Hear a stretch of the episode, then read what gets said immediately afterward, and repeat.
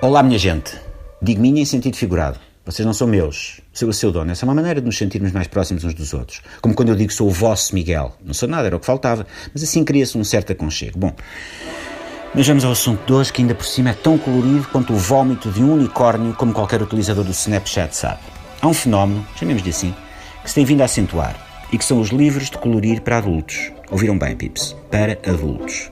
Numa época em que a computação quântica é uma realidade e se andam a concentrar esforços para tornar banais as viagens a Marte, há um surto de livros de colorir para adultos. E pior ainda, porque não há efeitos sem causa, há quem os compre. Chama-se lei dos mercados e os mercados estão infestados de adultos que consomem livros de colorir.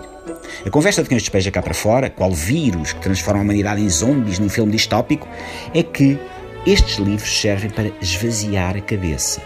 Mas tenho cá para mim que se uma pessoa é capaz de articular mais palavras para além de papá, mamã, xixi e cocó e que mesmo assim passa os tempos mortos e pintar livros de colorir, já não precisa ter a cabeça mais vazia do que já tem. Bom, vejamos com uma lupa literária, ao nível de uma academia sueca, quem são os Bob Dylans nacionais no que respeita aos livros de colorir para adultos. O primeiro nome é suficiente para nos determos e nem sequer tentarmos escavar mais. Teresa Guilherme.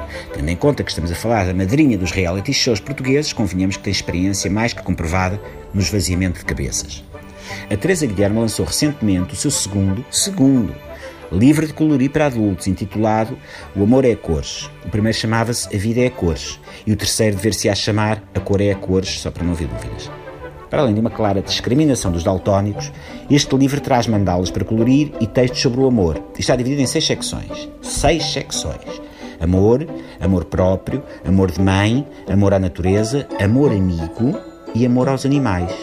Sobre o amor que a Teresa Guilherme tem pelos animais, estamos mais do que esclarecidos, pela forma carinhosa com que ela trata os pandas, os gnus e as capivaras, que são mantidos em cativeiro na Casa dos Segredos. E a parte sobre o amor próprio devia ser lida pela malta do dito zoológico, pois que não se devem ter em muito boa conta para se ter ido enfiar ali. Mas a parte boa mesmo é a de pintar. Reduzir o nosso cérebro ao estado de fio de baba a escorrer pelo canto da boca enquanto lutamos com esse esforço sobre-humano que é escolher se vamos pintar com canetas de filtro carioca, lápis de cor carandacho ou com as mãos. Tudo em nome da nobre arte de esvaziar a cabeça. Como se o mundo não fosse já farto na oferta de atividades para esvaziar a cabeça. Sabem aqueles brinquedos de encaixe para os bebés começarem a perceber que o cubo encaixa na ranhura quadrada e o cilindro na redonda? Acho que vou abrir uma startup para produzir umas coisas dessas para adultos. E chupetas, chupetas para adultos. Se é para aderir ao processo de infantilização em curso, não contem comigo. Agora, se for para faturar com ele, vou a jogo. Porque, como dizia o poeta, o melhor do mundo são as crianças. Especialmente quando são adultas, porque podem estourar dinheiro em bugigangas, tipo livros de colorir. Até amanhã. Bebés.